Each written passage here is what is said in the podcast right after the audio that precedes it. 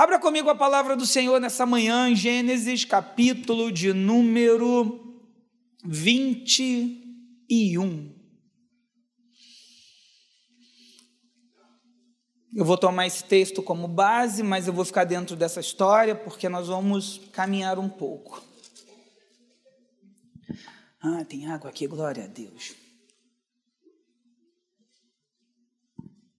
Todos acharam? Digam. Quem não achou? Misericórdia, estou na misericórdia.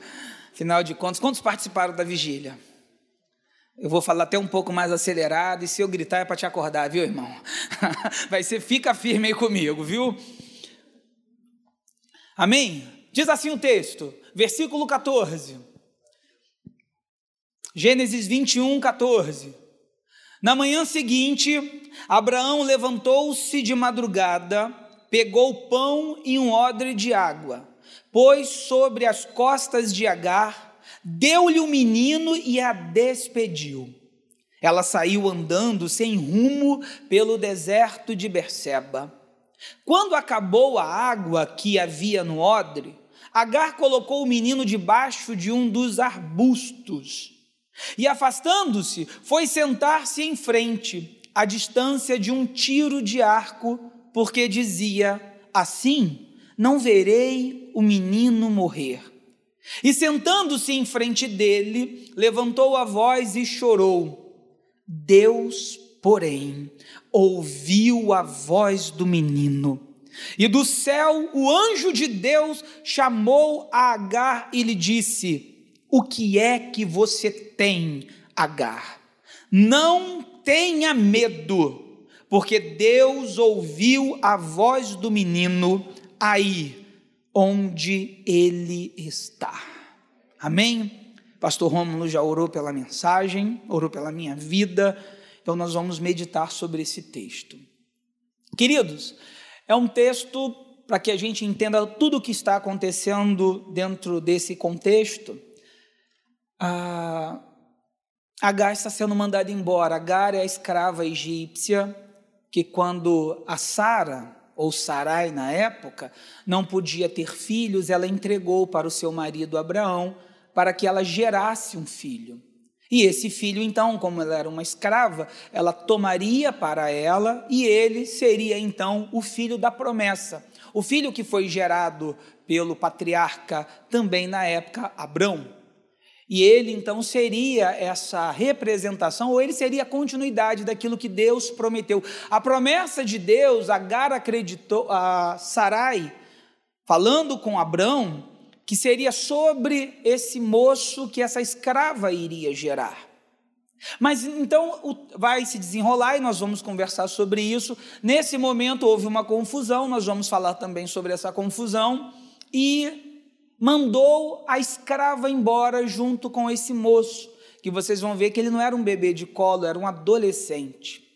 No meio do caminho, do deserto, acabou a água. Interessante que não é para hoje isso, mas como algumas pessoas estão gastando demais a sua provisão e está faltando então no meio do caminho. Isso nos chama atenção para que você controle a sua provisão. Às vezes a gente gasta demais, né, irmãos? Mas o texto diz que ela andava errante pelo deserto, sem rumo, e quando nós estamos muito indecisos, e a indecisão é um problema, a gente gasta a nossa provisão demais. Nesse momento, o menino, então, ele, quando acaba a água, olha, irmãos, dá para ficar alguns dias sem comer, mas quando acaba a água, meu Deus, chegou a um ponto que ela não conseguiu mais prosseguir o menino já devia estar muito fraco e ela tomou uma decisão: colocar esse menino embaixo de um arbusto. Minha língua enrola quando eu falo. E deixou esse menino para morrer. Essa é a cena de uma pessoa abandonada, de uma pessoa que está no meio de um deserto, que foi usada e agora que não precisam mais dela, mandam ela embora, vai embora. E leva esse menino junto. E agora ela está assim, sozinha, sem ninguém. E ela começou então a chorar e a se desesperar. Desespero é assim, dentro dessas nossas solidões da vida. Solidão dói. Mas eu não quero falar dela. Eu quero falar do menino. Porque esse menino, o Ismael, nós nos referimos a ele sempre assim, o filho da escrava. A própria Bíblia diz o filho da escrava. Mas será que esse menino não tem sentimento? Será que a gente não consegue olhar também pela ótica? E você vai ver Deus fazendo coisas com esse menino que às vezes talvez você não, não se atentou. Porque muitas vezes nós estamos com uma mente um pouco formatada para a Bíblia. Mas olha só, irmãos, então vamos, vamos dar origem, vamos contar a história. Eu quero dar algumas datas para você. Em Gênesis capítulo de número 12, Deus vai chamar Abrão de Ur dos Caldeus e vai fazer uma promessa para esse homem. Abrão, sai da tua terra, do meio da tua parentela e vai para uma terra que eu te mostrarei. E eu farei de ti, ah, uma grande nação. De ti fluirão nações. Só tinha um problema. Ele tinha 75 anos de idade e a sua mulher, que naquela altura tinha 65, era, ela era estéril. E ele obedeceu à voz de Deus, o tempo vai passando, e Deus vai visitando Abraão, dizendo assim: Abraão, no, no capítulo 15, dizendo assim: Abraão, não temas, eu sou o teu escudo, seu galardão será grande, Abraão, Abraão. E ele diz assim: Senhor, mas eu não tenho descendência. Quem sabe o meu servo, o Eliezer, vai herdar. E Deus disse: Não, Abraão. Você vai gerar a promessa, vai ser através de ti. E o tempo vai passando, irmãos, o tempo vai passando. E agora ele com 85 anos, nada, nada de acontecer. E aí no capítulo 16, a esposa dele tem uma ideia, a Sarai ainda. Abraão, eu já estava velha quando Deus fez a promessa. Continuo mais velha ainda. Dez anos passou. Não vou gerar nada. Deus falou contigo. Deus falou que é de você. Vai nascer através de você. Então faz o seguinte: eu vou te entregar a minha escrava, a H, é uma escrava egípcia. Eu olhei que, que as mulheres reparam em tudo, né, irmãos? Homem não vê nada, mas mulher, ó, eu vi, olha, vai, vai ter boa cria ali, porque bonita, ó. Mulher repara na outra. Ela vai ser bonita, vai ser um filho bonitão. Então pega a minha escrava e vai gerar. O Abraão topou, irmãos. Quando o Abraão topou, ele já estava ali com seus 85 anos, e com 86 anos de idade, de Gênesis 16, do 15, do versículo 15 ao 16, que nasceu o filho, nasceu Ismael. Só que o tempo vai passar e eu quero que você grave essa, essa cronologia. O tempo vai passar, nasceu Ismael, e quando Abraão estava com 99 anos, ó, o menino já está aí com 14 anos, para 13 para 14 anos. Agora Deus vai visitar o Abraão de novo, dizendo para Abraão que ele seria e a Sara que agora ia se chamar Sara, ela iria gerar a promessa. Isso, de certa forma, apertou muito o coração do Abraão, que ele disse assim: Senhor, quem me dera que o Senhor fosse com Ismael. E Deus disse a ele: Olha, Abraão, por ser Ismael a tua descendência, eu farei também ele grande, eu serei com ele, mas a minha promessa eu vou cumprir através de você e da Sara. Pronto, vou falar, Abraão e Sara, não vou ficar trocando aqui, vai ser uma loucura. E foi isso que aconteceu. Quando o Isaac nasce, Ismael tinha 14 anos de idade, é o que, é, o que a Bíblia nos chama, e Abraão tinha 100.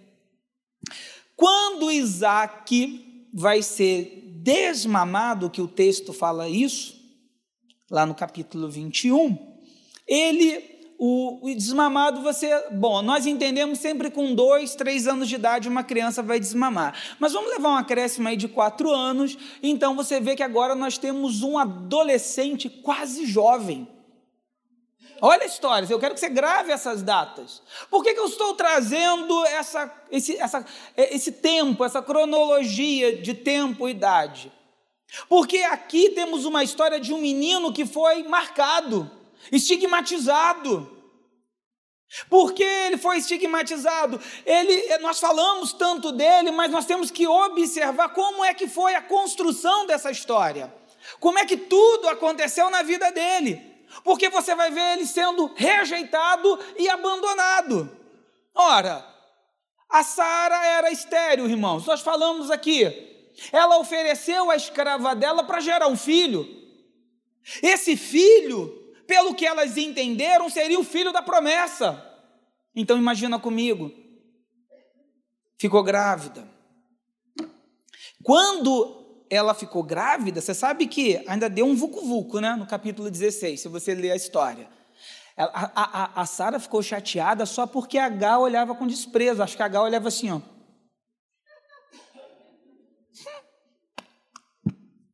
Olha aqui. A Sara ficou com ódio e falou assim: Abraão, essa tua escrava está me olhando de cara feia. Olha, que julgue Deus entre mim e ti. Olha só, Abraão ficou com medo, né? Não, não, a escrava é tua, faz o que tu quiser. E diz a Bíblia que ela deu uma dura na escrava e a escrava fugiu. Ela foi embora. Só que no meio do caminho o anjo visita e diz assim: Agar, serva de Sarai, aonde vai? Ela diz: Eu estou fugindo da minha senhora. O anjo diz: Então volta. Ah, mas ela está chateada comigo. Volta, porque o que está no teu ventre, Deus vai abençoar. E, ela, e Deus, o anjo do Senhor, fez promessas para ela e ela voltou. E ela voltou, irmãos. Mas Deus fez promessa. Deus prometeu coisa grande. Olha, esse menino vai ser grande. Esse, olha, Deus fez promessa. Está lá. Quando ela voltou, a criança vai nascer. Então pensa comigo, nasceu Ismael. E, e, como teve esse encontro, o nome desse menino é Deus ouvirá ou Deus ouve. Então nasceu essa criança. Quando nasceu essa criança, a, a Sara deu um sorriso. O Sarai, me dá o meu filho. Pegou meu filho, é o filho da promessa. Ela é uma escrava. E esse menino agora passou a ser tratado como o filho da promessa. Então você imagina a paparicação que era sobre Ismael. E Ismael crescendo, Ismael começava a andar e todo mundo, ai meu Deus, o filho do homem, é o filho de Abraão, cuidado para ele não cair. E Abraão devia levar ele para tudo quanto é lugar. E o pessoal, olha só, o filho da promessa. Ah, que coisa linda, o menino foi crescendo. E aí lá os, os, os, os conhecidos falavam assim: Ô oh, seu, oh, seu Abraão, vem aqui com a dona Sarai e traz o filho da promessa fazer uma comidinha aqui, o um menino para brincar com o nosso menino. Ah, sou doido que meu filho cresça amigo do seu filho, que afinal de contas, né? Filho da promessa. E aí o menino foi crescendo com toda aquela paparicação, ele foi se tornando e ele foi tendo consciência. Porque as fases do desenvolvimento da criança, ele começa então a, a entender o meio, a entender quem ele é. E aí agora esse menino está se tornando já um, um adolescente, 12 anos de idade. Nossa, e eu fico imaginando, porque pai conversa com o filho, Abraão assim, sentado com ele, olhando para o céu e dizendo assim: Meu filho Ismael, você está vendo as estrelas do céu? Assim será a tua descendência. Deus prometeu. Porque naquela época, o conhecimento era oral, eles iam passando. Não é? Não estava escrito ainda. Isso vai ser depois, lá em Êxodo. Mas por enquanto ia passando, filho. Deus falou comigo, filho. Você tem 12 anos, eu quero que o papai quer te dizer isso. Olha para o céu. Conta as estrelas se você pode. Acho que ele deve estar repetindo a voz de Deus. Conta as estrelas se você pode. Assim será a tua descendência, porque tu é o filho da promessa. E aí aquele menino devia olhar para o céu, o pai levantar e ele ficar lá.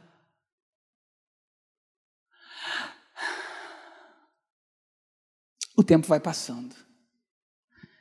Quando ele tem 13 para 14 anos, ele vai ouvir um grito de alegria, porque o anjo do Senhor visitou Abraão.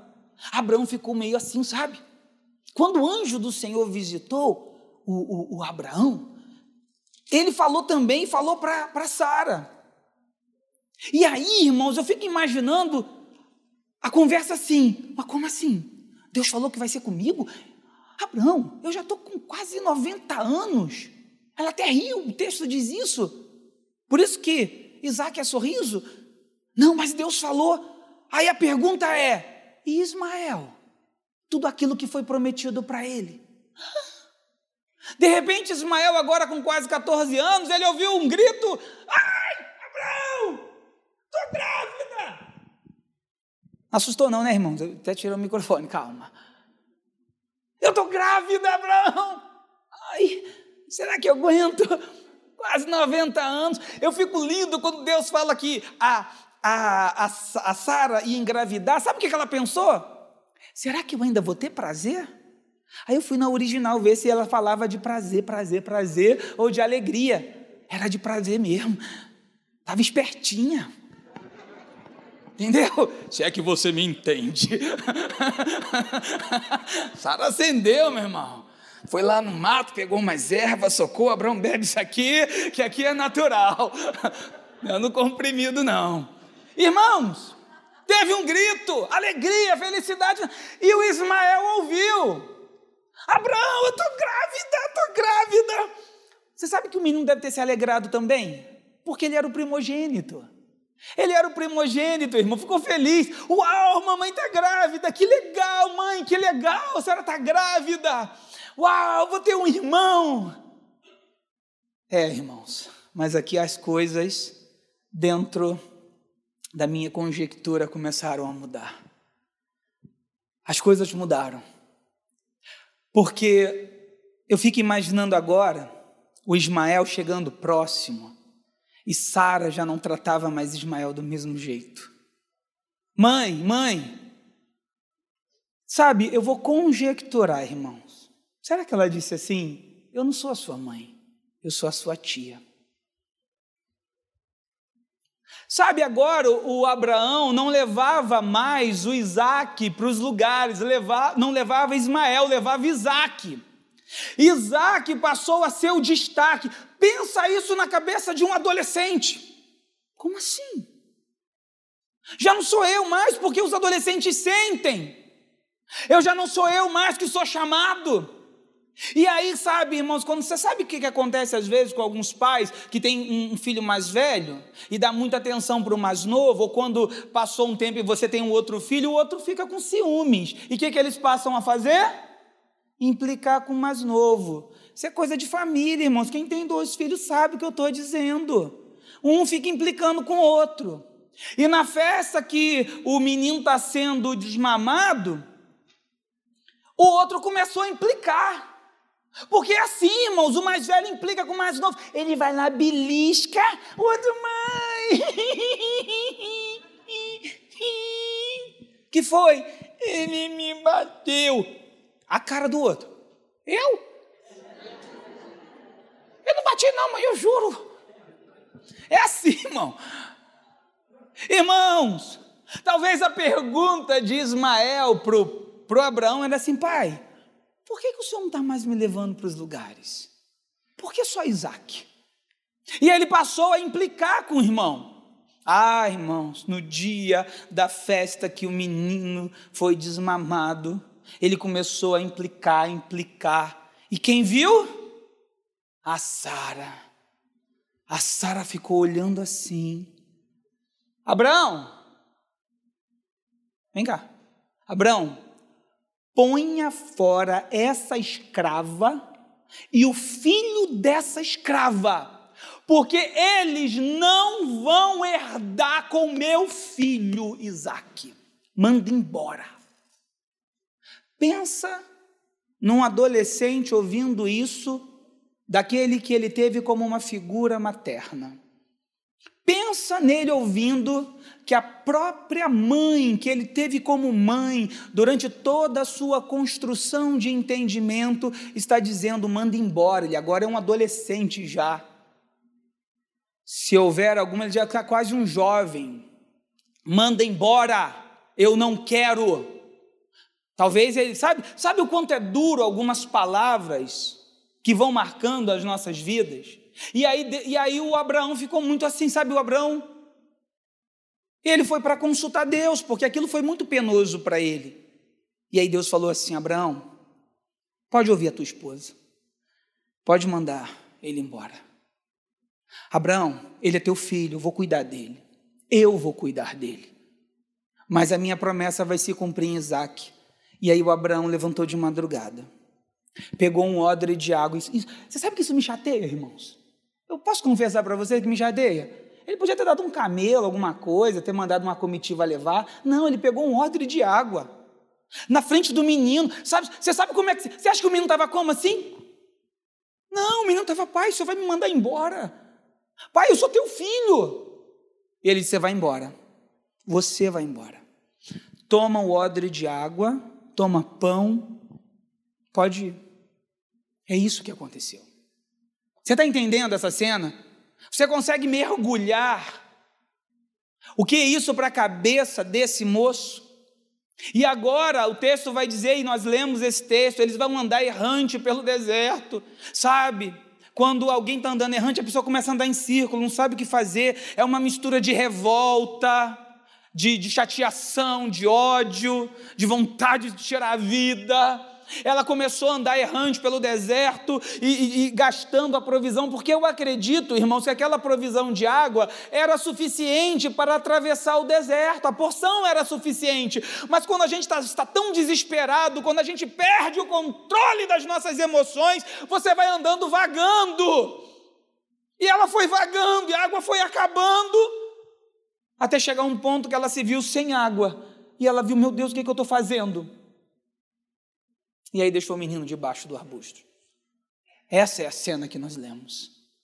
Essa é a cena. Há um silêncio. Porque quando a gente se aprofunda, irmãos, e aí você começa a questionar, pastor, mas que coisa horrorosa, não tinha visto assim desse jeito. Mas você vai ver também a boa mão de Deus guardando. Porque quando você lê um texto na Bíblia, você precisa entender o que, que o autor quis dizer. Atribuição de sentido. O que, que eu posso aplicar nos dias de hoje? Extração de significado. O que, que nós podemos aprender com essa lição, essa história, dentro de uma família? Primeira coisa, as marcas mais profundas da vida são feitas na infância e dentro de casa.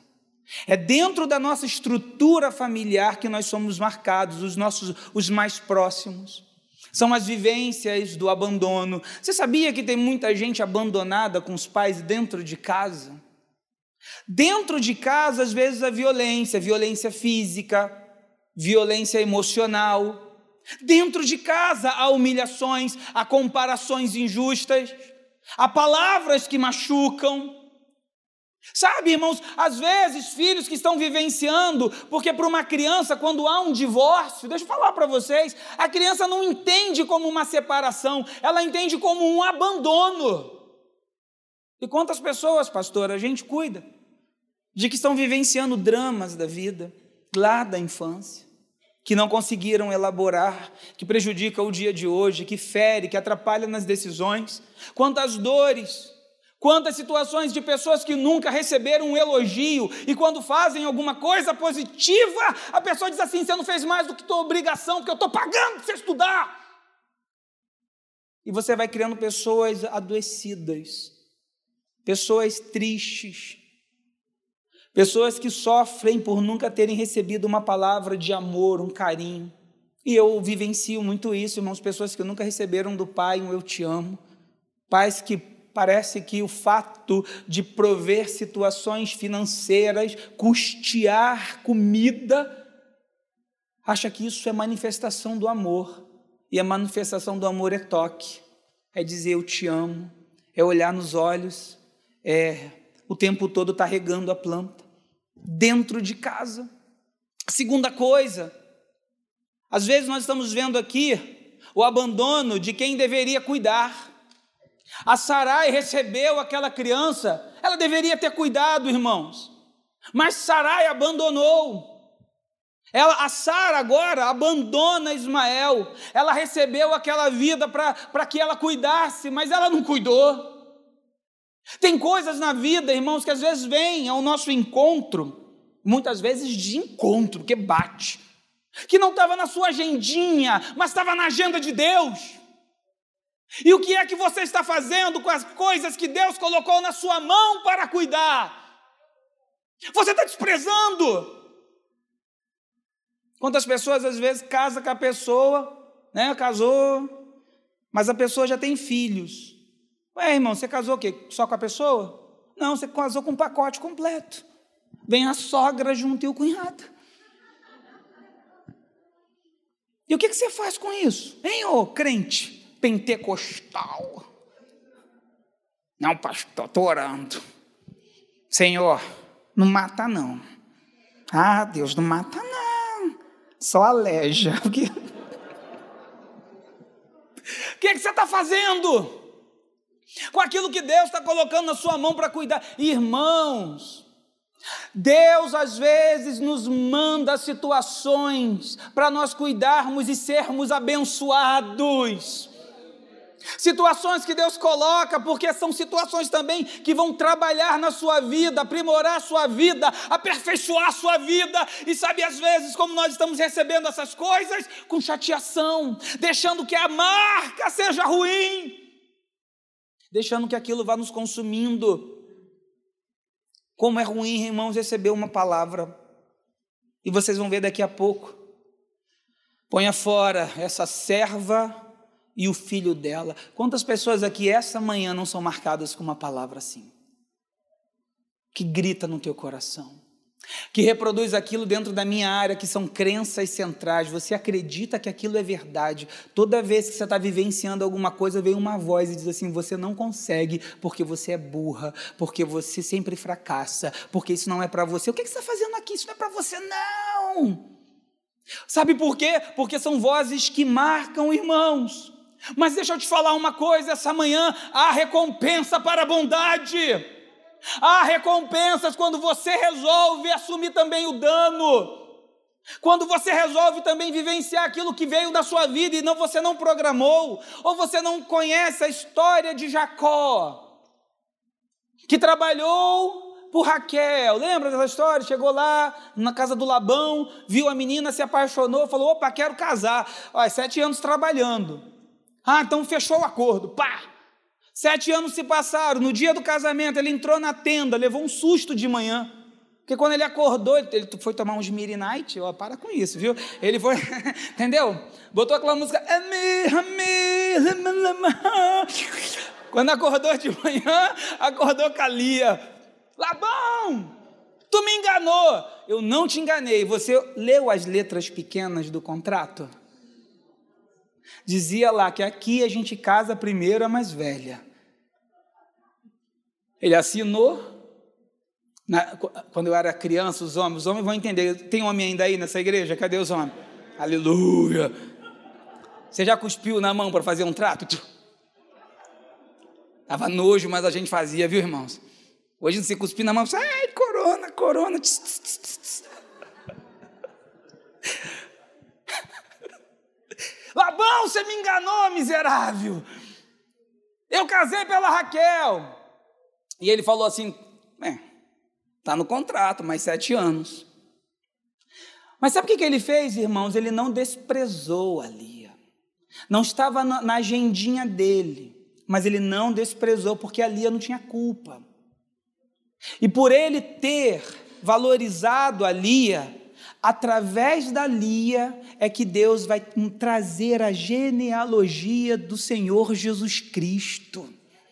Quando você, irmãos, essa coisa que se levantou contra a sua vida, que você está vivenciando, se você parar de correr e começar a viver e enfrentar, é daí que Deus vai levantar grande vitória sobre você.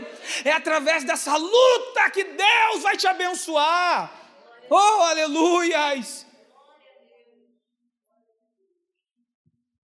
O abandono.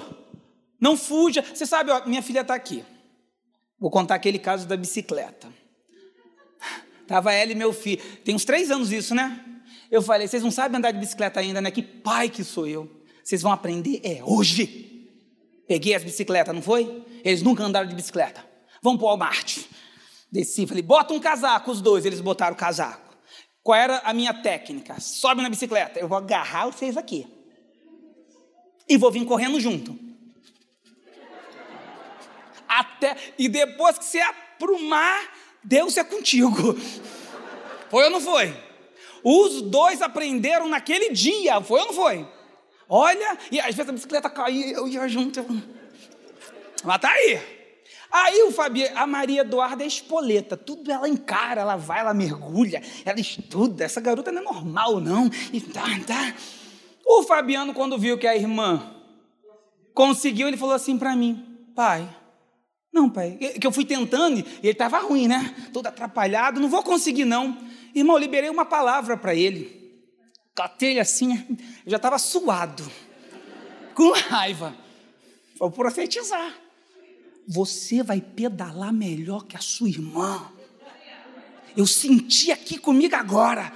Ah, ah, ele recebeu aquela palavra. Acho que se tocasse no fone, divisa de fogo, varão de guerra, ele desceu na terra, ele chegou para guerrear. Eu acho que ele irmão. Quando eu falei isso, falei, profetizei. Você vai pedalar melhor que a sua irmã. Olha, o olhinho brilhou, peitinho de pombo. Comecei, vai, vai, vai, vai.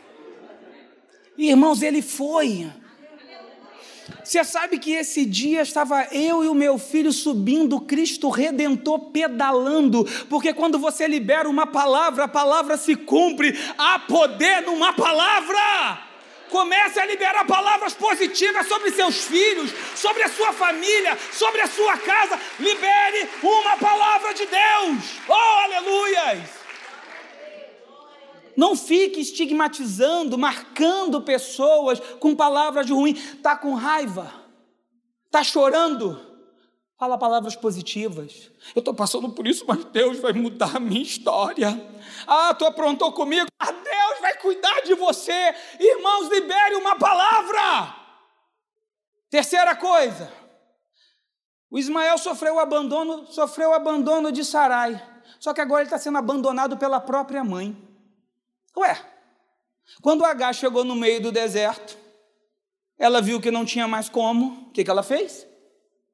Botou o menino no arbusto e se afastou. Para ele aquilo é abandono. Ela não queria ver.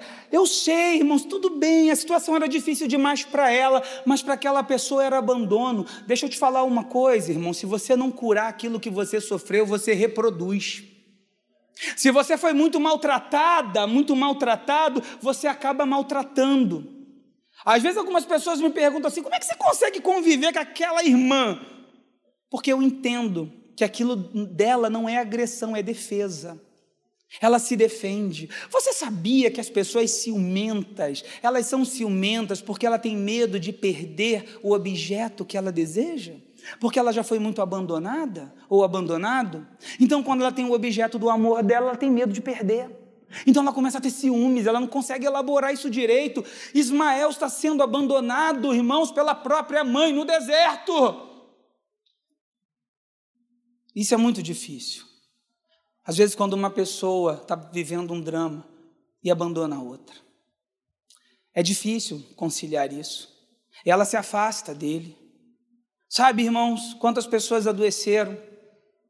Quando vou, eu sempre digo isso, eu dizia muito isso assim, quando você entrar no deserto com alguém, não abandona com quem você entrou, não. Mas hoje eu entendo das fragilidades da alma do ser humano. Hoje não dá para sair colocando peso sobre as pessoas. Eu acho que um abraço apertado vale mais do que muitos sermões movidos pela angústia da raiva.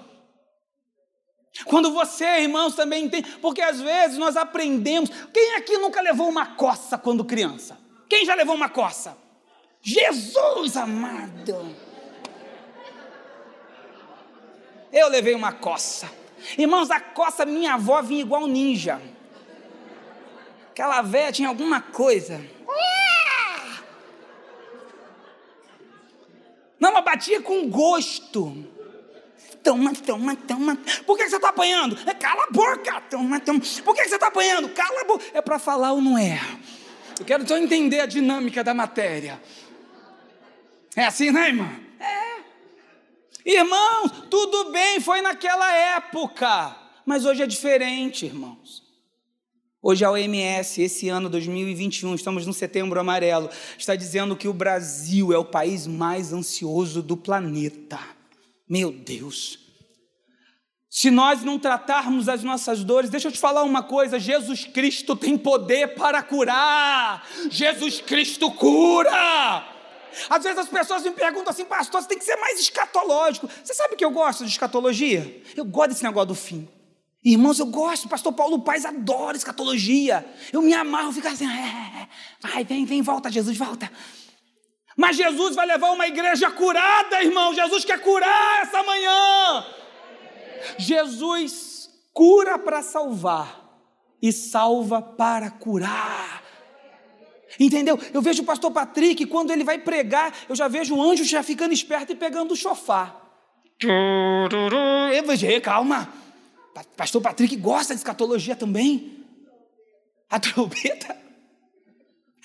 Mas Deus quer curar você para que você possa voltar a enxergar a luz de Cristo com intensidade na sua vida e você entender às vezes que coisa que você está passando é Deus trabalhando em você, é Deus modelando o seu caráter, é Deus fortalecendo você, porque é no vale, é no deserto que Deus prepara os seus valentes, aleluias. Vou finalizar. A quarta pergunta, sabe o que nós fazemos em momentos assim? Aonde está Deus? Você já se perguntou? Estou na igreja, pastor, mas cadê Jesus? Ismael estava abandonado, é, mais um abandono, foi abandonado por Sara, foi abandonado pelo pai Abraão, agora está sendo abandonado pela mãe. Aonde está Deus? Cadê Deus? Eu estou aqui morrendo. Eu vou morrer nesse deserto. Às vezes a impressão que nós temos, irmãos, é que nós vamos morrer. Tem um pensamento que nós chamamos de uma distorção cognitiva de catastrofização. A impressão que nós temos é que a nossa vida foi marcada para ser ruim. Que a minha vida acabou, que não tem mais jeito, mas eu quero te dizer uma coisa essa manhã: há jeito para a sua vida, há milagre de Deus para a sua vida, há um Deus poderoso. E foi nessa hora que H começou a gritar. Ela começava a gritar, mas Ismael começou a falar: Senhor, tu fez promessas. Eu ouvi a minha mãe dizendo as promessas que o Senhor fez. E a Bíblia diz que o Senhor enviou o anjo, o anjo bradou do céu: H! Ô oh, H! O que, que você tem? O que, que você tem, H? Sabe qual foi a ordem do anjo? Pegue o menino. Pegue o menino pelas mãos, levante o menino. Sabe o que Deus está dizendo? Pegue teu sonho de volta. Volte a acreditar.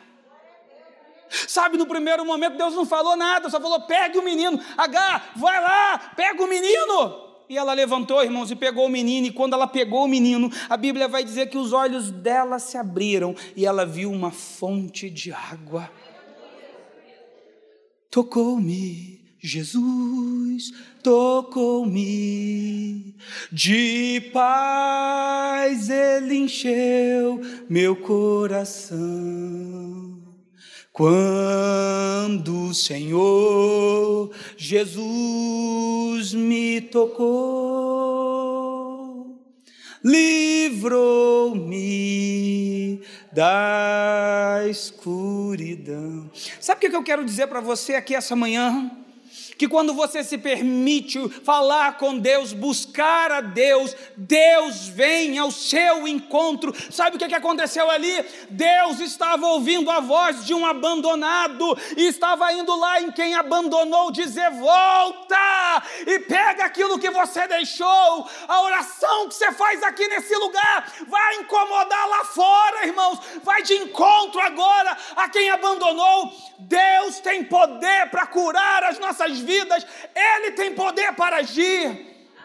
A Bíblia diz assim, Salmo 23, verso de número 4: Ainda que eu ande pelo vale da sombra e da morte, não temerei mal algum, porque tu estás comigo, a tua vara e o teu cajado me consola. Em algumas traduções me guiam. Essa manhã, Deus tem poder de te resgatar, Deus tem poder de mudar a tua história, Deus tem poder de ressignificar a sua vida pelo poder do nome de Jesus.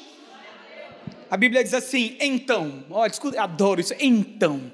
Lembra do pastor Carlos Bastos? Entretanto, porém, Gênesis 21, 18, 20 diz: Então Deus abriu os olhos e ela viu um poço de água. E indo até o poço, encheu o odre de água e deu de beber ao menino. Deus estava com o menino. Que cresceu, morou no deserto e se tornou flecheiro. Oh Deus. Sabe o que eu creio essa manhã, irmãos? Deus vai mudar, a sua história. Quero chamar o ministério de louvor, meu tempo está correndo.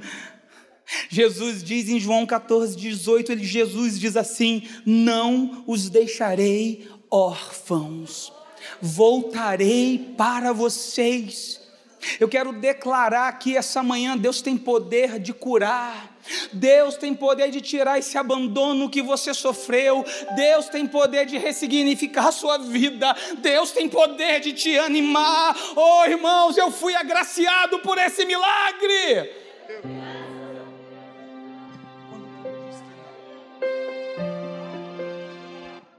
Meu pai foi embora quando eu tinha 10 anos, eu já contei aqui. Eu fui abandonado também. Fui morar com a minha avó, por isso que eu conto muito das surras da minha avó. Eu e 11 tios. Meu pai sumiu para nunca mais voltar. É tão ruim. Você sabe que eu, eu fico desconfiado quando eu amo demais uma pessoa? Olha, você ainda fala comigo. Acho que a psicologia me ajuda nisso. Porque meu pai nunca gostou de mim. Meu pai sempre falou assim, nunca gostou, falou que eu ia ser até homossexual. É isso aí, ó, porque minha mãe cortava o meu cabelinho, lembra do chitãozinho chororó, aquele corte, arrepiadinho aqui? Era minha mãe que cortava, não era eu. Mas quando o papai abandonou a minha mãe, mamãe também abandonou a gente, me deixou com a minha avó.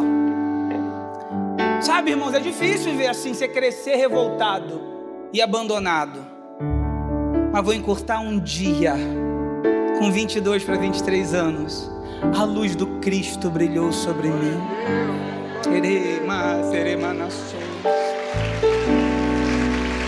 Jeremias 30, 17 diz: Porque eu, Senhor, cicatrizarei todo o vosso ferimento e curarei as suas feridas. Eu comecei a orar.